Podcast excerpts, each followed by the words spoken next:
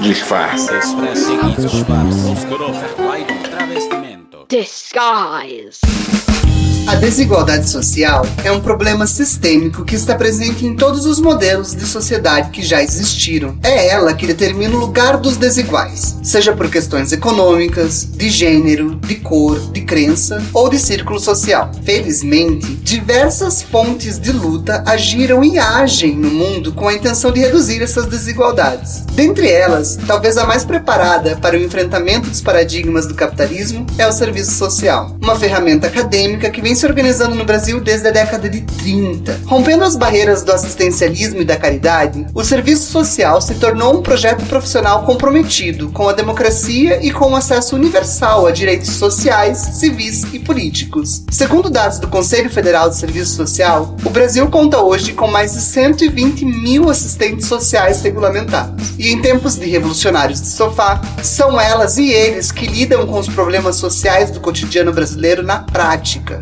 prefeituras, hospitais, escolas, creches, unidades de saúde, centros de atendimento e em movimentos sociais. Para compreender mais sobre a importância do serviço social em um país como o Brasil e tirar as nossas dúvidas sobre um tema que conhecemos e debatemos tão pouco, chamamos o assistente social e um dos apresentadores do podcast Revolution, Zamiliano Frossardi.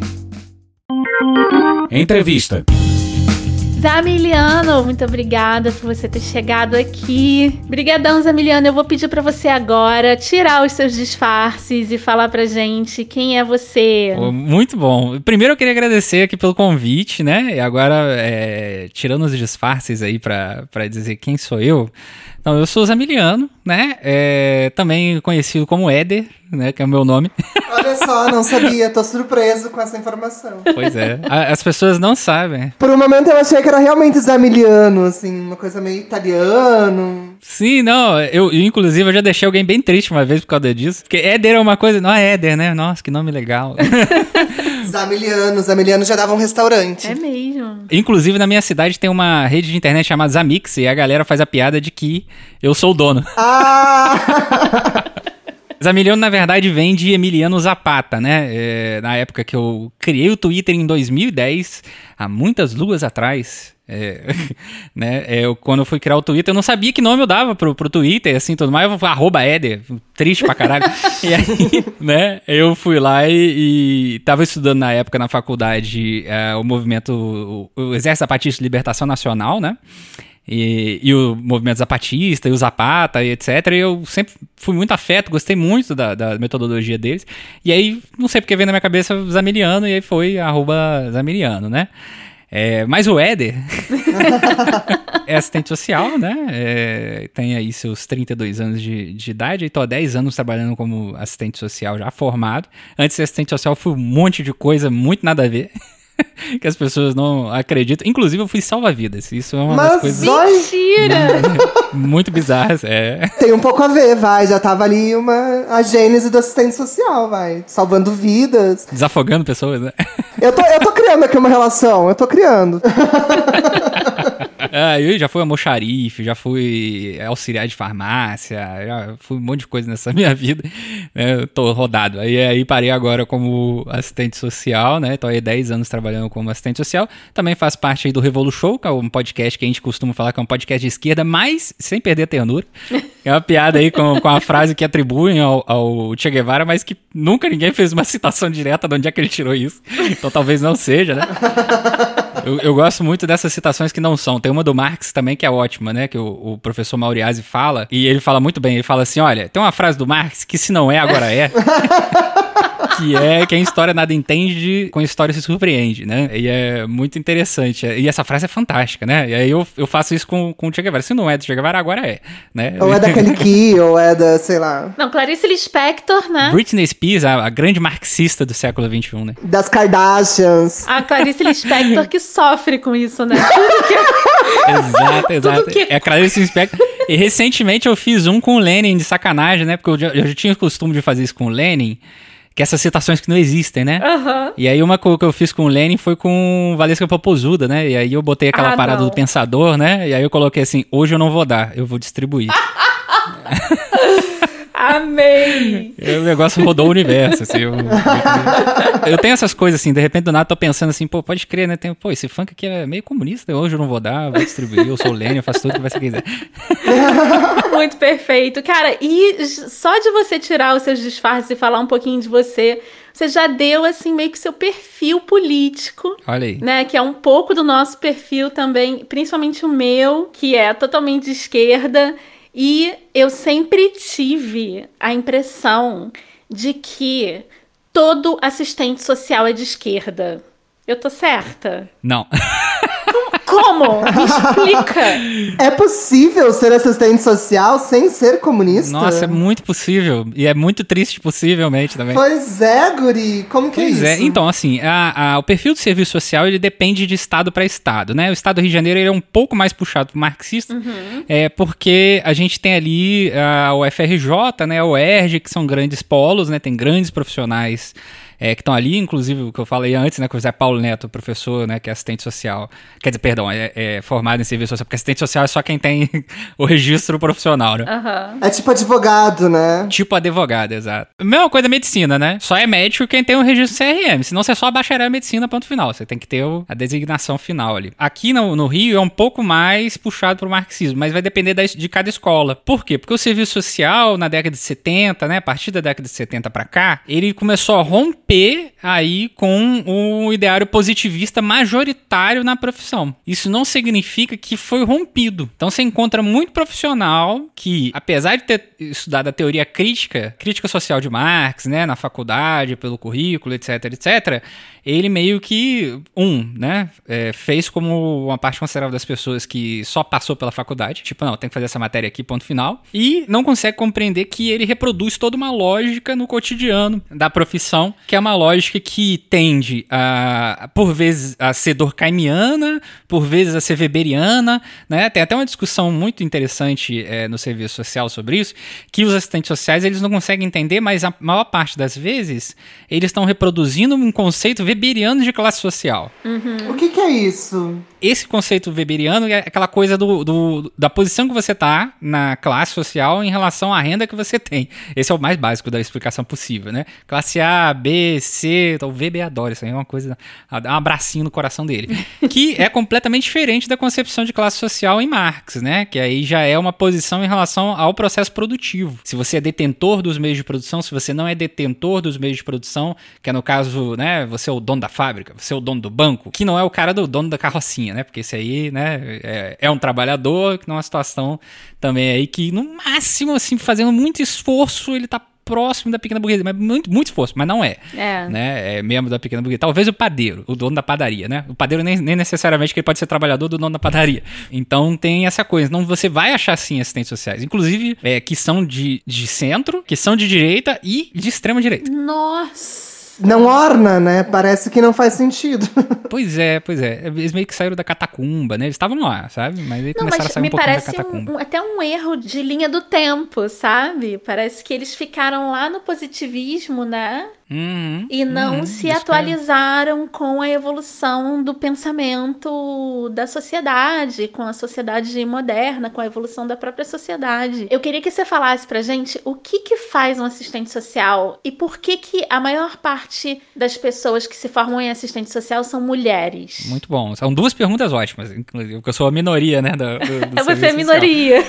Sou a minoria. Tanto é que na minha turma tinha 30 pessoas e eram quatro homens. Nossa. Olha só. Geralmente é assim Sim, é. O pessoal fala que enfermagem também, né? Essas profissões que tem mais em relação, entre milhões de aspas, ao cuidado, né? Acaba tendendo ao estereótipo do, da socialização do cuidado do feminino, né? Dessa coisa que o machismo traz, né? Que essa. Que eu vou chamar de ideologia de gênero, porque isso é uma ideologia de gênero, né? É isso que o pessoal vira e fala, ah, não, ideologia de gênero é o contrário. Não, ideologia de gênero é isso aqui, né? É o que você impõe para aquele gênero, né? Exato, exato. Tanto é que eu brincava, né, quando falava assim, não, porque vai agora proibir a ideologia de gênero nas escolas. Eu, nossa, que ótimo ótimo. Eu sonhei com isso a minha vida inteira. Mas é óbvio que era o contrário, né? Essa besteiraiada aí, né? Que na verdade eles estão querendo proibir a teoria de gênero, né? E são várias, na verdade, né? Pois é. São várias, várias. Tem desde o feminismo classista, né? A, a teoria queer, enfim. Algumas perpassam outras outras, e algumas são inimigas, né? O feminismo classista, por exemplo, em relação ao feminismo burguês, não tem uma coisa a ver com a outra. Nada a ver. Assim, o serviço social, né? Quando você faz a faculdade de serviço social, inclusive eu tenho um vídeo no YouTube, né? Que. Vou deixar como referência para os nossos ouvintes também. Nossa, mas isso aí tem tanto tempo, meu Deus. eu não produzo nada pro YouTube, mas esse, esse, inclusive esse foi um dos últimos vídeos, foi, é o vídeo que é mais assistido, cara. Eu, acho muito bom, né? Eu vou acabar retornando pro YouTube só pra falar de serviço social. É mesmo, boa ideia. É bem importante, né? Porque não se fala muito sobre isso, né? Eu acho que é um tema que as pessoas não compreendem muito bem até. Tem muita dúvida, muita dor de cabeça. Entender o que é assistência social, né? Que é uma pergunta que também a gente poderia tirar da nossa frente, assim, né? Sim. O que, que é assistência social, no fim? Sim, sim, sim. É. Porque as pessoas confundem, acreditam que é ajuda, ou que é assistencialismo, ou que é Caridade, abraço, amor no coração. bondade, amor, carinho, paz, sabe? Definitivamente não. Existem várias concepções erradas sobre isso. E isso é muito interessante. Bom que eu vou começar desse ponto que você trouxe, né? Existem três coisas diferentes. Uma é serviço social, que é a, prof- a formação, né? Faculdade de serviço social. A outra é o assistente social. E a outra é a assistência social. Então, serviço social significa que você fez bacharelado em serviço social. O assistente social é a pessoa que fez o bacharelado em serviço social e que obteve o registro profissional e está trabalhando como assistente social ou não. Ele só pagou a anuidade do conselho, está com registro de assistente social, mas está desempregado. Ah, não tem uma prova, então, como existem em outras profissões. Não tem o, o exame de proficiência, né? Teve até uma discussão muito tempo atrás, na época que eu tava na faculdade, pra você ter noção, 2007, 2008, por aí mais ou menos, sobre ter ou não o exame de proficiência, né? A discussão vem muito em cima também da questão do EAD em serviço social, que é, que é a, a- a modalidade em distância. E você vai ter a assistência social, que é a política pública estatal, que é configurada e bem formatada, entre milhões de aspas, ali primeiro na Constituição de 88 e depois na Lei Orgânica da Assistência Social. E a assistência social já dá pra ficar um dia inteiro falando sobre ela aqui como política, que aí você vai ter uma política que só vai ser regulamentada por lei em 93, é isso mesmo? Acho que é 93 e você só vai ter uma regulamentação melhor da política nacional em 2004. Foi ontem, praticamente. Antes de 2004, não existia CRAS, não tinha CREAS, era um bunda lelê do caralho. Era tudo na mão da FIA. Nossa, era uma loucura, assim. Então, assim, e só foi, e o CRAS e CREAS só foi ser regulamentado em 2012. Zé Emiliano, pra quem tá ouvindo e talvez não entenda, você pode explicar o que que é o CRAS e o CREAS? O CRAS é o Centro de Referência da Assistência Social. E o CREAS é o Centro de Referência Especializado da Assistência Social, ou de Assistência Social. São órgãos que começaram a surgir a partir de 2004 só. Eles não existiam antes. São órgãos públicos. Só nasceram em 2004. Nossa. Antes disso era meio que, né, cada um faz o que quer, né? A assistência social era uma coisa que era só pra, pra era o primeiro damismo, né? Sempre era o primeiro damismo, a primeira dama, Hum, né? Adorei esse termo. Entendi. Com uma palavra eu entendi tudo que você quis dizer. É, eu também. Primeiro damismo. E ainda é muito comum, aliás, o primeiro damismo, né? Nas prefeituras até hoje. É uma filantropia, assim, como se fosse um trabalho filantrópico mais do que uma assistência social. É, é um trabalho filantrópico, no caso da, da primeiro damismo, né? É um trabalho relegado a essa concepção de filantropia e, por sua vez, mais uma vez, fechado ali na concepção de que a mulher, ela cuida dos pobres, meu Deus, tadinho dos pobres, né? A mulher dá abraço, o homem é ruim, né? E assim por, por diante. E assistência social é cuidar dos pobres? Assistência social, enquanto política pública, ela é uma política que trabalha em cima de situações é, de risco social e de violações de direitos que não necessariamente perpassam as, as populações pobres, de extrema pobreza. Porque, assim, a gente vê mais o, o CRAS, mas a gente esquece de ver o CREAS. Então, por exemplo, o CRAS, ele vai atender população que está em risco social, e apesar de ter uma crítica a esse termo, porque nasceu no Brasil, você está em risco social, ponto. Né? Enfim. Ainda mais é, agora, né? Coitada a delimitação que a política fez Socorro. ali, né? É, agora- ainda mais agora. É, que são populações mais vulneráveis em vários aspectos, né? Tanto com perda de possibilidade de perda de vínculo na comunidade, né? Por alguma situação mais complexa, como por exemplo violência na família, ou possibilidade de violência na família, ou mesmo uma situação de renda de pobreza, extrema pobreza e miserabilidade. A pessoa que tá na miserabilidade, ela quer estar na extrema pobreza, extrema pobreza quer estar na pobreza e assim por diante. Então são situações que escalonam bizarramente, né? E as pessoas acabam associando muito ao Bolsa Família.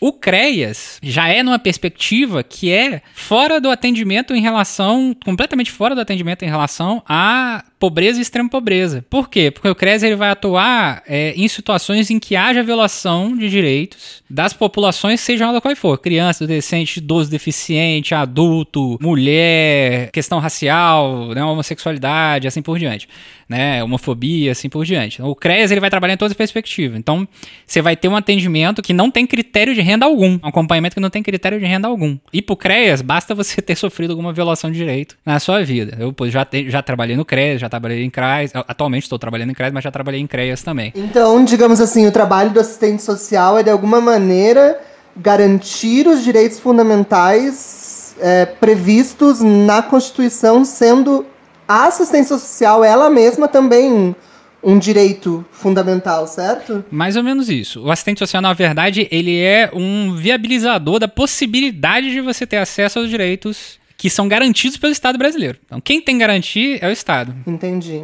Eu entendi mais ou menos assim, é que você é um fio condutor entre as pessoas que estão em vulnerabilidade, né, que que precisam de algum tipo de assistência e os meios que o governo dispõe. Qualquer instituição, na verdade. Para essas pessoas. Exato. Na verdade, o assistente social é como se ele fosse uma mediação, é isso mesmo que você falou, entre uma determinada instituição e a população usuária daquele serviço. Mas ele não é só um mero executor daquela política. Ele também pode realizar o planejamento da política, fazer a avaliação da população, propor o que, que vai ser feito e executar. Uma vez eu brinquei com um colega meu, falei que os assistentes sociais, assim como os engenheiros, né? Que os engenheiros são os umpalumpas da física.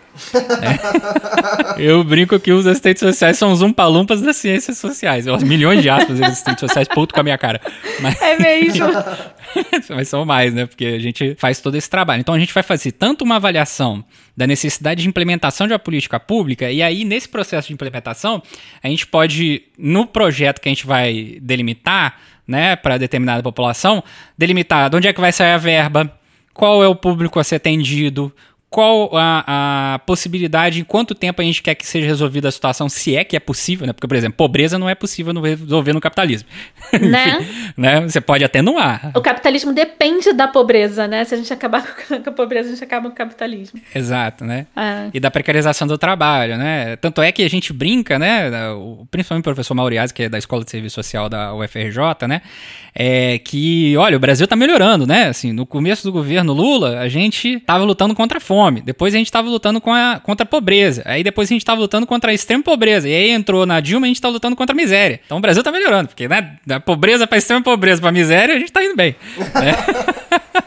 É, subimos de nível, né? Subimos de nível. É uma brincadeira que ele fazia que era muito boa. Apesar de que, assim, eu, eu assim, tem muitas discordâncias do governo PT, mas foi o único que implementou uma política de assistência social mais concisa no país, né? Mas esse comentário é, deflagra bem o quanto é importante, né, assistência social no Brasil em específico, né? Eu acho que Nossa, demais. na América Latina, em países mais pobres de uma maneira geral, né? Sim, o, o, o assistência social... Estados Unidos também, assim. Estados Unidos é um, é, é um país que tem uma política social lá. Vocês já viram Todo Mundo é o Cris? Já. Adoro. Tem um, tem um, um, um momento em Todo Mundo é o Cris, e presta atenção, Todo Mundo é o Cris passa na década de 80, né? Se eu me lembro bem. Aham, uh -huh. sim. É, dali para baixo, enfim. E eles sempre falam uma coisa chamada food stamps né? Que é aquela coisa que o Július tem, que é, é, o cupomzinho que ele vai lá comprar comida. Alguma coisa. Aquela política pública é uma política de transferência de renda em alimentação que existe até hoje. Nos Estados Unidos. Olha Nos Estados só. Unidos. Uhum. Não mudou. A população dos Estados Unidos, né, tem situações de extrema pobreza, tem situações de miserabilidade, né? E não deixa de existir. Assistência social, na verdade, pode e muitas vezes tem tudo a ver com países de primeiro mundo, né? Eu lembro que quando eu morei na Irlanda, lá tinha uma população que eram chamados os knackers. E essas pessoas, elas ficam recebendo do governo 600 euros apenas por, por estarem desempregadas, elas ficam recebendo por um determinado momento. Essa é uma maneira de manter os níveis de violência baixos, né? Porque você dando dinheiro, digamos assim, nesse caso desse país, você estaria se prevenindo de alguma maneira de violência social também, né? Eu não sei se isso funcionaria no Brasil, mas é só pra gente pensar um pouco também o quanto a assistência social não tá ligada necessariamente a países pobres, mas muitas vezes está ligado a primeiro mundo também, né? Sim, não, todo, todos os países têm. Todos os países têm uma política própria de assistência social, né? E tem os seus profissionais que são os assistentes sociais, né? Mas cada um é de um jeito. O Brasil, ele é sui generis em relação ao, ao mundo inteiro, né? O serviço social brasileiro, é, eu costumo falar que se você sair daqui e for fazer mestrado de serviço social nos Estados Unidos e voltar, ninguém vai querer falar com você. Não mexe comigo que eu tô um nojo, sabe? Porque a, a, a, concepção do serviço social nos Estados Unidos é horrorosa, assim, é, é muito ruim. Nossa. Né? Eles pararam na década de 40, pra vocês terem noção. Tem um filme que é muito bom que ilustra esse, esse papel do serviço social nos Estados Unidos, que é um filme chamado Preciosa. Ai, eu amo esse filme. Amo. Aparece assistente social. Cara, ela atende as pessoas numa baia. É horrível. Não tem. Não é tem... horrível. Um outro filme que mostra também o assistente social numa concepção nada a ver também é o. que é a concepção dos Estados Unidos. Eles estão retratando a concepção americana do serviço social. É, que é o Paizão, aquele filme do Adam Sandler. Deus me livre Adam Sandler, mas esse filme mais antigo dele. É antigão. É, também tem, né? Que é o cara que leva a criança pra É. ele. Mas não tem essa coisa assim de, de sigilo profissional, né? Que nem aqui no Brasil tem. Você tem que ter uma sala própria pro atendimento, pro acompanhamento, ter resolução, o conselho fica em cima. Que é bem, é bem mais, mais- bem, bem diferente dos demais países, né? Ah, Pra você ter noção, na Austrália, por exemplo, eles não têm problema nenhum de misturar serviço social com psicoterapia. Aqui a gente não faz isso, né? O serviço social Nossa. é uma coisa, psicoterapia para psicólogo, né? Psicólogo é outra, enfim. né? São concepções diferentes, né? Então, o assistente social ele não faz terapia, por exemplo, né? da- das pessoas. Ele pode fazer um atendimento individual, mas o atendimento do assistente social ele sempre vai visar, né? Pelo menos o bom assistente social, né? Aham. ele sempre vai visar uma avaliação do macro social, né? Da, daquilo que está no entorno daquela situação. Então, por exemplo, vai aparecer para você uma situação singular, né? No, no marxismo a gente chama isso de mediação também. A pessoa ela aparece para você com uma situação si- singular, né? Isso aconteceu comigo. Perdi todos os meus documentos. E aí você pergunta, por que você perdeu todos os seus documentos? Aí ela fala assim, meu marido ficou muito doido botou fogo nos meus documentos. E aí, o que, que vem ali na hora? É uma situação de violência doméstica, né? E aí você começa a avaliar essa, avaliar essa situação. O que faz com que um outro ser humano entenda que ele tem o direito sobre a propriedade de identidade de outro ser humano e possa destruir a identidade dele no Estado tranquilamente. Aí você vai fazer toda uma avaliação sobre isso. Ó, a gente vive numa sociedade que é estratificada, que tem classes sociais, né? E que essas classes sociais têm dentro dela múltiplas determinações, como por exemplo a questão do machismo, a questão do racismo, a questão é, do capacitismo em relação às pessoas com deficiência, porque elas são completamente inúteis para o capitalismo, então para que, que eu vou me preocupar com isso, né? Você vai ter determinações em relação às populações indígenas que não são gente, né? A gente tem o- o- a frase ótima do, do presidente da república aí, né? Que é, eles querem ser como nós também, né? Isso é muito bom essa frase, né? Querem ser humanos. Cada dia tem uma frase, uma pérola nova. Eu apoio a criação do Museu de Frases Merdas do Bolsonaro. É, eu também apoio. Esse e o museu do áudio de WhatsApp também, que é o museu pra salvar a gente. Você sai do, do, do Bolsonaro e vai. Né? Então você vai ter é, toda uma avaliação sobre isso, né? Sobre essas questões. Então você vai avaliar isso no macro. né? Desculpa, Zamiliano, desculpa te interromper, mas você trabalha num CRAS, então, que eu acho que no início você não falou. Você falou que tá há 10 anos trabalhando com assistência social, há 10 anos num CRAS. Isso. Não, não, eu, tô, eu tra- já trabalhei no CREAS. Nossa, já trabalhei em muito lugar agora pra pensar aqui. Eu já trabalhei no, no CRAS, no CREAS, já fui assessor técnico do Conselho Tutelar, já fui assistente social de hospital. Tem mais algum lugar que eu fui parar? Já fui assistente social em uma autarquia municipal e trabalhei no RH dessa autarquia também. Eu brinco e falo que eu passei em quase todos os lugares que o assistente social pode chegar. Assim. Tá faltando agora ser assistente social na Globo. Tem assistente E alguma social. Tem assistente social. Eu tenho uma colega que é assistente social na Globo ainda. Para, como que é isso? Que, que coisa é essa? Quero saber mais. Eu nunca cheguei, a eu nunca tive tempo pra perguntar isso pra ela, mas eu acredito profundamente que deve ser uma coisa ligada diretamente ao RH, né? Ó, É, aquele deu ser. uma pirada louca lá, vai lá e resolve isso, porque o pessoal empurra isso pra assistente social, né? Porque, porque tem isso, né, também, porque a gente pensa que a assistência social só existe em organizações públicas, Não. mas elas podem existir em organizações privadas também, né? Você poderia eu dar tenho alguns exemplos? certeza até? absoluta que deve ter tido uma equipe gigantesca de assistentes sociais e psicólogos que trabalharam com as populações, por exemplo, de Brumadinho e ainda trabalham. Ah, claro. sim. né, pela dá. Vale do Rio Doce, né? Sim. É, eu tive uma colega que ela pegou um contrato aqui com uma empresa de ônibus, né? Que o ônibus virou e morreu todo mundo do ônibus, né? E aí ela, ela foi contratada por essa empresa, que essa empresa contratou ela para fazer a avaliação das famílias e aí conseguir criar um relatório para fazer a equiparação, a equiparação impossível, mas enfim, para as famílias e o acompanhamento dessas famílias, né? Vocês sempre estão envolvidos nesse tipo de situação, né? Porque para fazer qualquer tipo, se é possível, né? Fazer um- qualquer tipo de cálculo e de, de planejamento de como lidar com aquelas famílias envolvidas naquele evento, eu acho que tem, tem que ser, então, o assistente social, certo? Pode ser, a gente tem competência para isso, mas não necessariamente vai ser um assistente social. Às vezes eles chamam um sociólogo, mas aí na hora de executar eles põem um assistente social para executar, entendeu? Mas pode ser um assistente social. A gente tem competência pela lei eh, de regulamentação da profissão a fazer esses trabalhos. E de uma maneira geral, então, RHs, setores de RHs terão ou poderiam ter um assistente social. Se é uma empresa bem grande, normalmente tem. Aqui, por exemplo, a cidade que eu moro, que é a Volta Redonda, ela tem a Companhia Siderúrgica Nacional. Não sei se vocês já ouviram falar dela, Aham, CSN, né? Sim. Que é a maior siderúrgica da América Latina, né? Às vezes o ouvinte não, não, não, nunca ouviu falar. Tanto é que eu brinco que minha cidade parece Mordor, né? Lá no meio tá Saruman, né? Fogo, Uruk-hai, essas paradas tudo aí. Enfim, se você não viu O Senhor dos Anéis, pra entender a piada, vai lá. Assista. Assista O Senhor dos Anéis, né? E aí tem uma colega que ela é assistente social nessa empresa. É muito complicado ser assistente social em empresa, porque você tem uma todo um peso do empresariado para uma adequação, mais forte que no Estado, de uma adequação do trabalhador àquela empresa, porque ele sempre tem que estar feliz. Porque No, no serviço privado, eu não sei se vocês trabalham no serviço privado, serviço privado é uma coisa fantástica, assim. É um, é um lugar em que você não pode estar triste. Exatamente. Sabe? Você não pode Motivação. depressão. Lá em cima, aquela porra dos coach, né? Batalha de coach, os caras gritando um com o outro, enfim. Ridículo. Essas coisas bizarras. E assim, e aí, quando você tá um minimamente triste, aparece o assistente social. Aí todo mundo já fica tipo, caralho, não sei quem tá com problema, hein? Foi lá pro, pro setor do PRH, chamaram pra RH. Né? Porque chamar o, o trabalhador pro RH é pedir pra morrer, né? É verdade. E aí eu já trabalhei nessa perspectiva também, né? É, foi desafiador até. Eu trabalhei só seis meses, que foi, mas era uma autarquia municipal, então como era uma empresa municipal, né? Eu tinha uma autonomia um pouco maior pela estrutura existente lá, né? Apesar de eu entender que existia essa, essa, essa tentativa de, olha, você tem que resolver o problema desse funcionário aqui, porque ele tá produzindo pouco Nossa. né? Não, tem. Esse, esse funcionário tá faltando demais. Tem como você descobrir por que, que tá faltando demais? Aí o pessoal não gostava das minhas respostas. Meu Deus. Eles ficavam meio puto. É porque era tipo assim, ó, esse funcionário tá faltando demais. Aí você ia avaliar a situação, o cara pegava um atestado em cima do outro atestado. Por quê? Por quê? Porque o salário dele é uma bosta. É isso. Né? E aí ele pegava atestado, e quando ele pegava atestado, ele fazia um trabalho autônomo pra complementar a renda. E aí eu tinha que falar, olha, ele tá fazendo isso porque o salário dele é uma merda. E eu falei isso pro diretor executivo, desse jeito.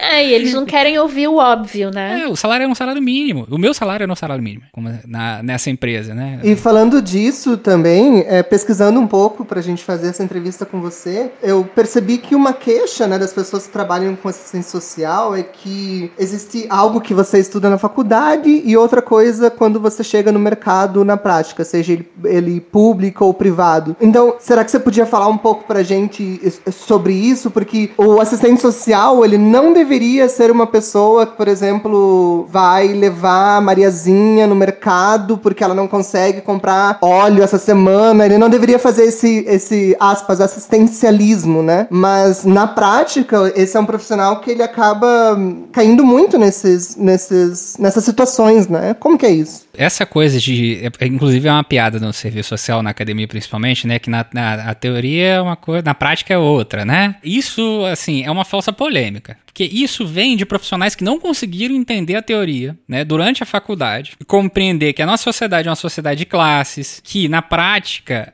É aquilo mesmo, porque o que está na teoria é o que está na prática, né? Você não vai chegar na política de assistência social né? E você vai resolver o problema das pessoas, porque não foi feito para resolver, foi feito para atenuar. E aí as pessoas acham que não, na teoria que tá, é uma coisa, na prática é outra, né? Enfim, na Constituição também escrito, tá escrito uma coisa, na hora que você chega lá é outra. A Constituição fala que você tem direito à, à liberdade de expressão, né? Mas tem gente aí que fala coisas que não é liberdade de expressão. Não tem nada a ver com liberdade de expressão, um discurso excludente, né? É, o que eles querem é uma liberdade de opressão. É, É, diferente.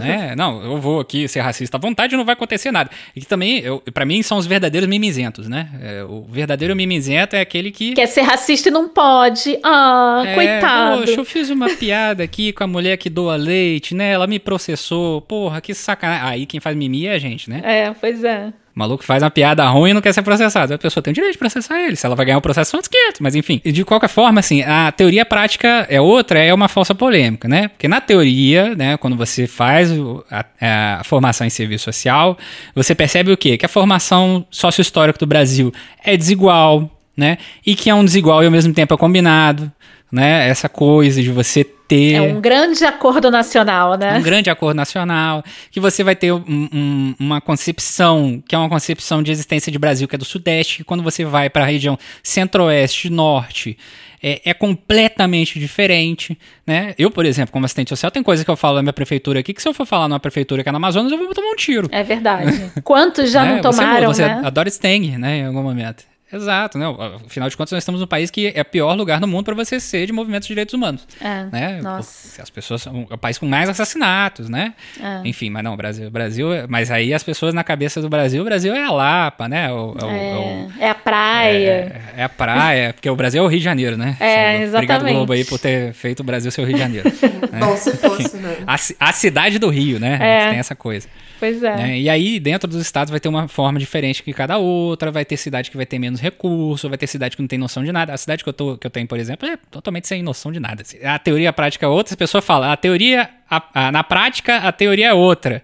Né? É, eu, eu arrisco dizer que esse profissional né, pegou o diploma dele e só fez isso. Né? Não estudou direito, não estudou com a fundo, não, pre- não prestou atenção no seu entorno, né? Que é o que acontece em todas as profissões, né? Que é o profissional que faz isso, é, assim, o mal profissional existe em qualquer profissão. Tem gente que vai achar que, ah, não, porque o serviço social tem mais marxista, vai ser uma boa profissão. Não. O que, que é um bom profissional de assistência social e um mau profissional de assistência social? A minha concepção, um bom profissional de serviço social, né, um bom assistente social, ele é um profissional que tem condições de enxergar a totalidade dos processos que estão inseridos no trabalho dele. Então ele vai ter capacidade, por exemplo, de avaliar que a política pública não funciona não é porque Deus quis. A política pública ela não funciona porque existe um lobby em cima daquilo, que o Estado brasileiro é um Estado que tem uma forma burguesa, que ele responde a critérios nacionais e internacionais que são impostos pelo Banco Mundial, pelo FMI, o Bolsa Família, por exemplo. O Bolsa Família é considerado uma política de sucesso, mas é uma política que nasce, como todas as demais políticas de distribuição de renda, que tem em vários outros países, como recomendação do Banco Mundial. Pois é, eles só fazem sob pressão, meio que assim, né? Não existe uma,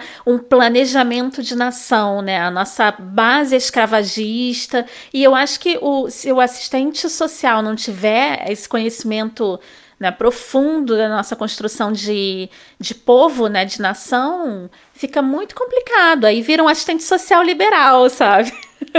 Ele, e vira um executor terminal da política pública. Ele vai executar ela, não vai questionar nada. É um burocrata, né? É um burocratinha, né? Um famoso burocratinha, né? O, o- aquele meme do garotinho com a mãozinha no. Garotinho da camisa rosa com a mãozinha falando assim: por favor, senhor, tem como você parar de oprimir a nossa população? Falei, não vai acontecer. É. Não vai rolar assim. Por favor, senhor, tem como você parar de bater na sua mulher, né? Enfim. Então, assim, um bom profissional tem que ter essa pa- capacidade. Falando em burguesia, tem uma frase que é bem burguesa, né? Que acho que a gente pode comentar, que é aquela que não se dá o peixe, se ensina a pescar. Ai, eu odeio essa frase, gente. Aonde que fica o assistente social nessa frase? Ele, ele não dá É, o não, eu- eu peixe, gosto ele ensina a fra- eu gosto- eu pescar, gosto- ele é o peixe, ele é a vara, ele é o rio. Muito bom. O que que. Onde que a gente coloca o assistente social? Porque hum, hora ele vai dar o peixe, hora ele vai ensinar a pescar. Tem isso também, né? O melhor é que essa frase, só a do tem que botar o tubarão no tanque, né? Eu não sei se já ouviram essa. Não. mas- Que essa, essa é do empreendedorismo. Eu vou explicar essa depois, porque essa aí, no final, os caras não conseguiram entender qual é a mensagem da porcaria da história. Mas eu, daqui a pouco eu, eu- eu conto essa. Hum, que cheiro é esse? Hum, é cheiro de coaching. É, exatamente isso. Eu, graças a Deus, ainda não ouvi isso no serviço social. Que bom. A pessoa ouviu, eu juro por Deus, que eu jogo essa pessoa no tanque com um tubarão. né? Vai, sai do tanque agora. Mas assim, esse negócio é, assim, é muito bom, né? Porque assim, olha, não tem, que, não tem que dar o peixe, tem que ensinar a pescar, mas aí ninguém explica que a vara não é sua, né? E ninguém explica que o lago também não é seu. E que você tem que pagar uma taxa para ir no lago. E que você tem que pagar uma outra taxa para você usar a vara. E que a vara nunca vai ser sua. E que você não vai ter. E que você tá com fome. Primeiro você tem que comer o peixe, né? É, primeiro você tem que comer o peixe, isso é muito bom. E que você não tem autonomia nenhuma para determinar o seu ritmo de trabalho. Então não é você que determina quantos peixes você vai pegar por dia. Existe esse, essa pequena vila na cabeça do liberalismo, né? Tem uma vilinha na cabeça do, do liberal, assim. É uma vilinha. É uma vila. Só pode ser a vila. No alto de uma montanha. E aí nessa vilinha tem vários comércios, e aí todo mundo pode ser comerciante a hora que quiser, né? E aí ele pode produzir a hora que quiser também, mas não é assim que funciona, né? O capital ele tende ao monopólio. Né? Gente, a Unilever, o que, que é a Unilever? A Unilever tem um milhão de produtos. E aí você fica. Eu, eu, eu brinco e falo que, que o, o empreendedor no Brasil, né? O assim chamado empreendedor, ele é o cachorrinho que fica pulando na mesa para ver se pega a sobra, sonhando em um dia subir na mesa. Mas ele não vai subir na mesa, porque ele é um cachorro. Ponto. Você faz parte da classe trabalhadora, você vai ser precarizado, você faz parte da pequena burguesia, e a ideia da pequena burguesia é que você continue sendo a pequena burguesia. E você não suba, que você vire o próximo George Soros, né? Ou o próximo Bill Gates. A assistência social entra quase como um ato revolucionário dentro do capitalismo, né? nesse Na caso. verdade, é um ato reformista. Reformista, explica isso. A assistência social, quando ela nasce enquanto política pública, ela, ela- não enquanto política pública ainda, né? Mas quando ela nasce no primeiro momento, ela nasce com a necessidade de você conformar amplos setores da classe trabalhadora que estão extremamente precarizados ou revoltados a não se revoltarem. Olha só. E aí você faz uma benesse, né? Aqui no Brasil começa na década de 20 para 30, com damas de caridade da burguesia sie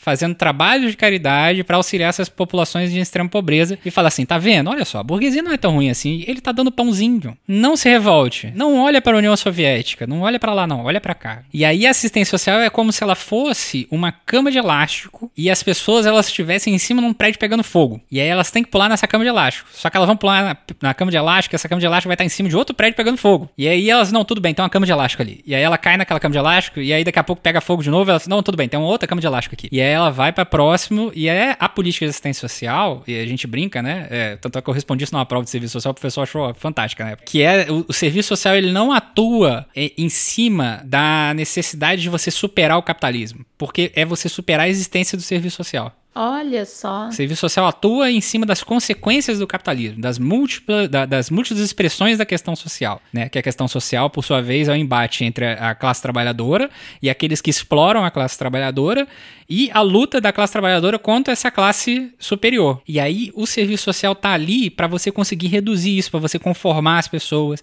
Então, por exemplo, o serviço social americano, que é assim até hoje, tem uma concepção de serviço social de casos e famílias. Então, a culpa de você estar na merda é do seu pai. A culpa é sua. Seu pai não fez a, a poupança. É aquela coisa meritocrática, né? É, seu pai não fez a poupança pra você entrar no, na faculdade, então a culpa é do seu pai. Agora você vai cobrar do Estado que resolva esse problema da educação? Isso é um absurdo. Tanto é que, assim, se você chega lá no final do Manifesto Comunista, tem, vai, tem o programa dos comunistas, né? E um deles é educação gratuita. E é muito engraçado, porque você lê e fala assim: olha só, educação gratuita, hein? Que louco. Mas, é, e aí isso vem como reforma, né? É você dar a- alguns anéis para não perder os dedos. Enfim, a assistência social nasce como essa política para segurar isso, né? É tipo o apaziguador do, Exato, dos, exato. Dos ânimos. dos incêndios. É, De uma, entendi. de uma determinada fração da classe trabalhadora, né? Que são os mais precarizados. Aqueles que não têm condições nem de entrar no mercado, enfim. Mas então, nesse sentido, então, escolas públicas, serviço público de uma maneira geral, SUS, tudo isso é englobado como assistência social também? Pode ser considerado assistência social? Não, não. Enquanto política pública, não. Ela, na verdade, é um sistema chamado de Seguridade Social. Inclusive, a Previdência era para ser Seguridade Social também, mas ela não entrou na Seguridade Social, ela se manteve como Seguro Social. Uma coisa é o Seguro Social. Seguro Social, ele é determinado por uma condicionalidade. Qual é a condicionalidade? Você tem que estar trabalhando. Se você está desempregado, bom, abraça Jesus aí, né? Vai dar tudo certo, etc. As pessoas, por exemplo, o SUS, né? Antes de 1988 não tinha SUS. Como é que as pessoas faziam antes do SUS? Não tinha, não tinha. Não tinha posto de saúde, o hospital não era público. Gente, há pouquíssimo tempo. Tempo. Muito pouco tempo, né? É, aqui na minha cidade, que é uma cidade completamente fora do eixo de todas as demais cidades, que a minha cidade é Volta Redonda, ela foi criada para ser o que é, né? Ela foi planejada, enfim, tem uma indústria aqui, aqui era era para emprego enquanto no Brasil nunca foi, por conta da usina, área de segurança nacional, todo mundo tinha um arquivinho no SNI aqui, todo mundo era vigiado, enfim, né?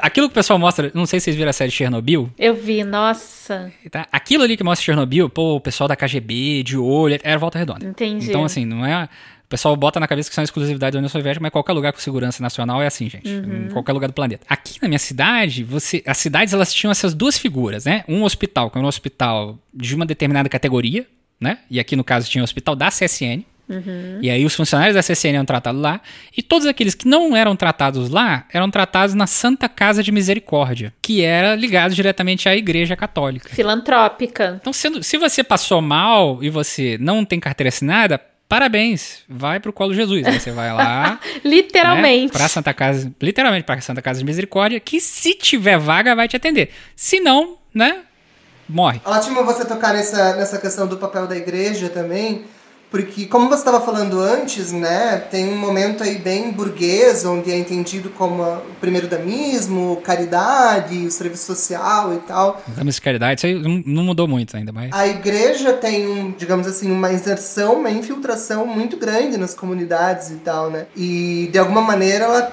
cumpre, muitas delas na prática fazem muita assistência social, né? Tanto de questão de pessoas que têm algum tipo de vício em drogas, enfim. Deve ser polêmico, né? Eu imagino que deve, deve ser polêmico. Por quê? Porque a Igreja Católica ela foi perdendo esse espaço a partir do final da década, do final da década de 80, início de 90, início de 2004, etc. Quando a política de assistência social vai sendo estruturada. Então a Igreja Católica ela vai perdendo esse espaço. Para mim, esse é um dos principais motivos aí da política de assistência social ter demorado tanto tempo para ser estruturada e estar sendo desmontada de novo. Que é isso, né? A política reformista ela avança e retroage, avança e retroage, né? Tem hora que ela retroage tanto que a gente volta às cavernas e depois, né, tenta avançar de novo. Mas isso veio através de pressão da classe trabalhadora. Porque em um determinado ponto, né, chegou-se à conclusão que não era o suficiente. Olha, não é o suficiente. É impossível a gente conseguir desse jeito. Tem que ser uma política de Estado, senão não vai para frente. Mas o Brasil é essa coisa mambembe, né? É, como o Trotsky falava, né? Desenvolvimento desigual é combinado na medida do possível, né? Fazendo aqui uma certa analogia. Mas é, é essa coisa meio mambembe, né? Uma coisa que vai entre a, a política de assistência social e a caridade e a concepção cristã e a concepção agora evangélica também, que aí a gente vai ter essas clínicas de reabilitação de pessoas com uso abusivo de álcool, outras drogas, né? E que estão numa concepção que a saúde mental já abandonou muito tempo, né? E que a política de saúde mental é precarizada a favor disso também, porque esses caras estão inseridos no governo. É um dominó, né? Eu costumo falar que a sociedade, nossa sociedade é um dominó gigante. Só que a gente tem o costume de ver só a primeira peça caindo ou a última peça caindo. A gente não vê o meio do caminho ali. Como é que, né? Você começa a política, bateu na peça. Aí você deu tudo errado. Você vê só o finalzinho, pô, deu errado, mas por que que deu errado? Né? O que está acontecendo? Quais são as mediações que estão ocorrendo dentro do Estado brasileiro para isso estar tá dando errado? Ah, por exemplo, a gente teve recentemente né, a, PEC da morte, né, que foi no governo Temer, que é uma, assim, uma aberração jurídica e contábil monstruosa. Os caras falam, não, a gente vai segurar 20 anos aqui, porque não tem como gastar. Eles fizeram uma conta maluca, pensando assim, não, durante 20 anos o Brasil não vai crescer, né? A população vai crescer, nada vai crescer. A gente vai ter uma guerra, né? A população vai diminuir, vai morrer gente, sabe? É uma aberração maldosa, né? Que bota em xeque todas as políticas públicas em prol de uma concepção regressiva da gente retornar essa coisa do, sabe, daqui a pouco a gente tá o quê? Botando a Santa Casa de Misericórdia para funcionar de novo e o SUS morrendo, né, e não tendo atendimento. E você, então você entende que de alguma maneira a igreja evangélica hoje está fazendo esse papel de retroceder, de retrocessor alguns setores da, da igreja evangélica claramente estão fazendo o máximo possível para conseguir essa vaguinha, né? Porque é muito bom, né? Porque eles conseguem, eles fazem o quê? Você tira recurso da saúde mental, passa para uma para uma fundação de uma igreja determinada e aí eles vão lá e fazem um trabalho, né? Que alguns poucos trabalhos são bons, a maioria é um trabalho problemático. Uhum. Problemático acho que é uma ótima palavra, por sinal. É, problemático, né? E aí eles pegam e dão aquela mamada no Estado brasileiro, né? Etc, tudo mais faz pra gente achar que tá tudo bonito, né? É uma coisa bizarra, porque como é que você vai. Assim, o Estado é laico, e aí você repassa dinheiro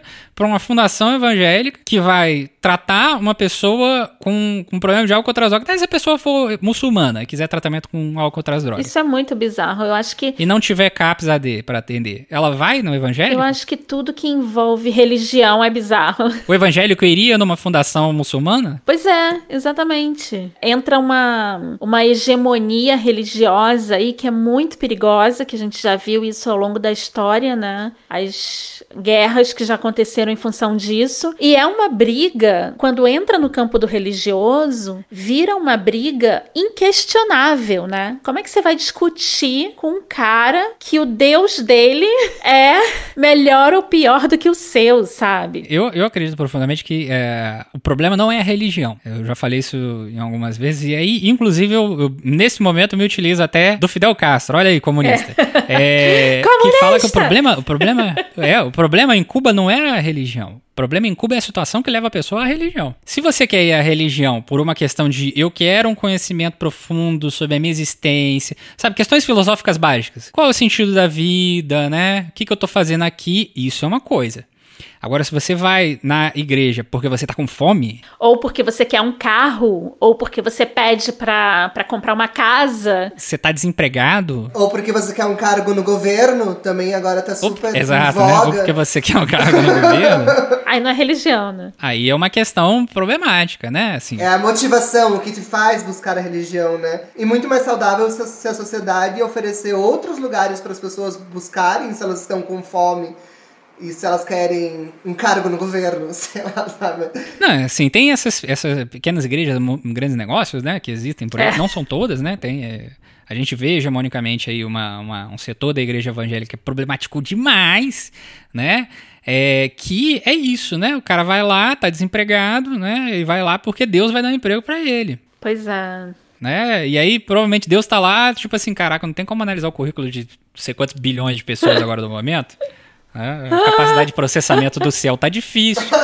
Né? A gente teve corte, tem austeridade, né? São Pedro é foda, fica com a, tem a chave do céu aí, ele não deixa a gente mexer no cofre. E aí ele vai lá por causa disso, né? Por causa da situação, porque ele tá desesperado, ele não sabe o que E fazer. daí, eventualmente, ele encontra um emprego. Ele e acha que foi Deus que deu esse emprego. Foi Deus que me deu. né? Deus leu o currículo dele. Deus pode ter dado um monte de outra coisa, né? Assim, pode ter dado bom senso, que é, é, inclusive Deus ajuda aí que tá faltando. Pode ter dado bom senso, etc. Mas empregabilidade é, é política pública, é uma questão do Estado, tem balanço comercial, né? Tem a situação do, do, de depen- do- do capitalismo independente do Brasil em relação aos demais países, enfim, né? Essa coisa de não ver, não enxergar a totalidade dos processos, né? Como que, como assistente social, você encara uma situação que acho que todo mundo passa todos os dias, que é o pedido de esmola, né? O tempo todo, né? Muito comum. Bom, acho que se você sair de casa em qualquer centro urbano no Brasil, Agora aumentou, né? sempre vai ter pessoas em situações muito complicadas pedindo dinheiro, né? E eu lembro que tem várias placas, né, que, que dizem aí por aí, não, não dê esmolas, porque Não esmola não resolve o problema. Enfim, como que como assistente social a gente pode abordar essa, essa questão? Então, assim, a a questão da, da, da esmola, né? Assim, ninguém acorda de manhã e fala assim, puta, mas eu tô com uma vontade de mandar meus filhos pra rua, Pois é, gente. pedir dinheiro no sinal e talvez ser sequestrado e estuprado, porque eu sempre quis que isso acontecesse com meu filho. né? Ninguém acorda de manhã e fala assim, nossa, que massa, né? Porque senão é isso, né? E a classe trabalhadora, né, mais abastada e a burguesia fala, não, meu filho, vai lá pedir um dinheiro na rua também, porque é. é bom que a gente precisa de qualquer níquel que apareça aqui em casa. A situação da, da esmola não é assim, falar se você der esmola, a pessoa vai se adequar e vai ficar naquela situação e etc. Não é. É o mito do mendigo profissional, né? Teve até uma rede de TV que fez essa piada um tempo atrás e o pessoal achou que era sério. Pois é, isso é um É, mito. que o cara, o cara pedindo esmola, depois ele entrava num camaro e ia embora, né? O pessoal, o quê? Pô, cara, fez uma piada, mas teve gente que levou a sério, né? É o país da mamadeira de piroca, mas enfim. Pode falar mamadeira de piroca? Quem leva uma madeira de piroca a sério leva qualquer coisa. a sério. Leva, leva qualquer coisa a sério. Então, assim, a, a situação da pessoa que ela tá pedindo, né? E aí já vai de uma coisa do, de foro íntimo, né? Se você quiser dar alguma coisa, você vai lá e dá, enfim. E você tem que ter total consciência que você tá dando aquilo. E qual é o motivo que você tá dando? É por um alívio moral seu? Tipo, nossa, tem uma pessoa aqui que tá passando fome, vou dar alguma coisa. Mas eu tô dando alguma coisa ao mesmo tempo, fazendo campanha para que a gente tenha a precarização do trabalho, reforma trabalhista, a previdência seja uma bosta, salário mínimo continue. Então, assim, né? São as contradições do foro íntimo, né? Fala, não, eu vou salvar, eu vou dar uma cesta básica para essa família aqui, ao mesmo tempo que, quando eu for na reunião da, do conselho do município, eu peço para que se eliminem os mendigos, as, assim chamados mendigos, né? É, a população em situação de rua, é. né? É, o cidadão de bem, né? Eu gosto muito de cidadão de bem. Quando o pessoal fala que é cidadão de bem, é. Chega a gelar minha espinha. eu, eu falo que tudo que você tem que autoafirmar não é muito bom entendeu? Exato. Eu sou um cidadão de bem. Tem chance de você não ser, porque você tá precisando da aprovação de alguém para ser. Né? Exato. Né? Você, é um cidadão, um engenheiro. É.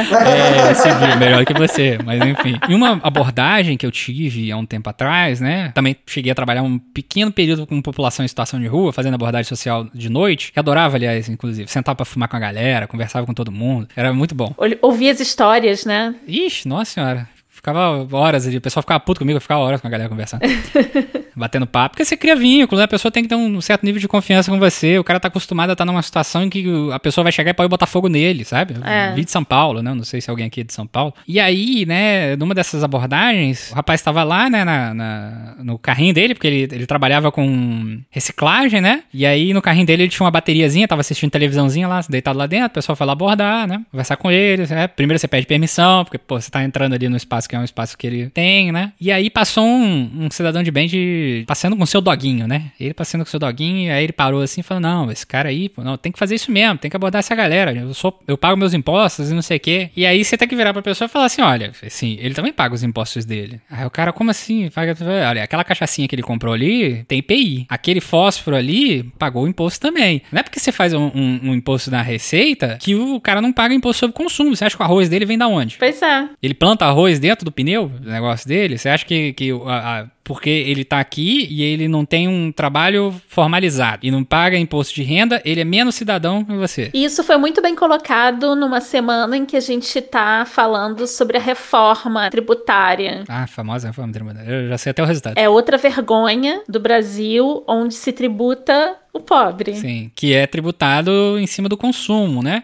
Mas isso é muito bom, né? Porque o legislativo ele é esperto, né? Ele tem uma coisa no legislativo que chama jabuti, né? Tadinhos jabutis, não tem nada a ver com isso. Tem até um palácio com o nome deles e tadinho do jabuti de novo, né? Herói mesmo é a Emma, que mordeu o, o Jair Pena que não tinha veneno. Mas, enfim, também não vai resolver muito se ele morresse, porque a burguesia continua existindo. Mas, enfim, é. eles podem colocar um jabuti ali, que é isso, né? Assim, olha, eu vou desonerar o consumo. Aí todo mundo vai ficar feliz, né? Porque é a felicidade que dá merda. É. Eu gosto muito dessa felicidade. Nossa, agora tá barato pra caralho pra comprar uma tonelada de tênis, mas não tem atendimento gratuito no Sistema Único de Saúde porque reduziu. Mas a assistência social reduz. Pois é, não tem educação de qualidade. não tem educação de qualidade. A mesma coisa do debate sobre, sobre renda mínima, né? O Suplicy adora, né?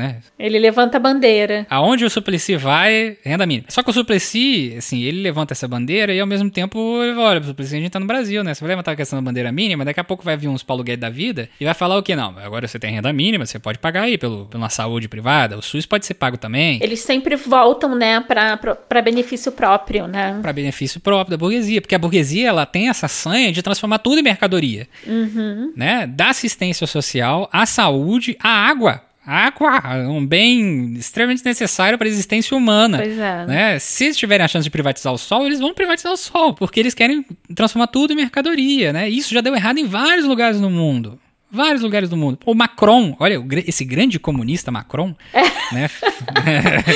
ah, eu passo mal quando falam isso, gente. Macron, Macron super liberal e tido como comunista pelo Brasil brasileiros. É o, é o terraplanismo da teoria social, né? É o, esse, esse grande comunista Macron chegou à conclusão com a pandemia de, olha, realmente, né? Alguns setores não podem ficar na mão do mercado. Pois é, até ele, até ele. Até ele, né? Porque tem setores que realmente não dá para ficar no mercado. Você vai colocar saúde no mercado? Mercado, qual a prioridade de uma saúde privada? É lucrar ou, ou viver? Se é lucrar, e se ela tiver a chance de você morrer e ninguém ficar sabendo, tá bom É. Pô, um bom exemplo disso que tem, por exemplo, é a Vale do Rio Doce. Um diabo de uma, de uma empresa como a Vale do Rio Doce, que tem um milhão de técnico do diabo a quatro, vai e me coloca o refeitório de todos os funcionários na, na frente do lugar onde é que a porcaria da barragem vai explodir. Pode explodir e matar todo mundo de uma vez só na hora do almoço. Pois é. Como é que você colocou o negócio ali, cara? Ah, não, porque vai ser mais barato, porque a gente não vai ter que comprar o terreno tal que fica na parte de cima. Caralho! Isso não faz nenhum sentido. Vai morrer todo mundo. Queria que você desse um panorama de como tá o mercado do para o assistente social? Como é que está a formação para o assistente social? Existem muitas pessoas se formando, existe uma defasagem no mercado, existe uma teoria dessa galera atual que está no governo para acabar com a profissão. Como é que vocês estão lidando com esse governo neurótico? Neurótico é muito bom.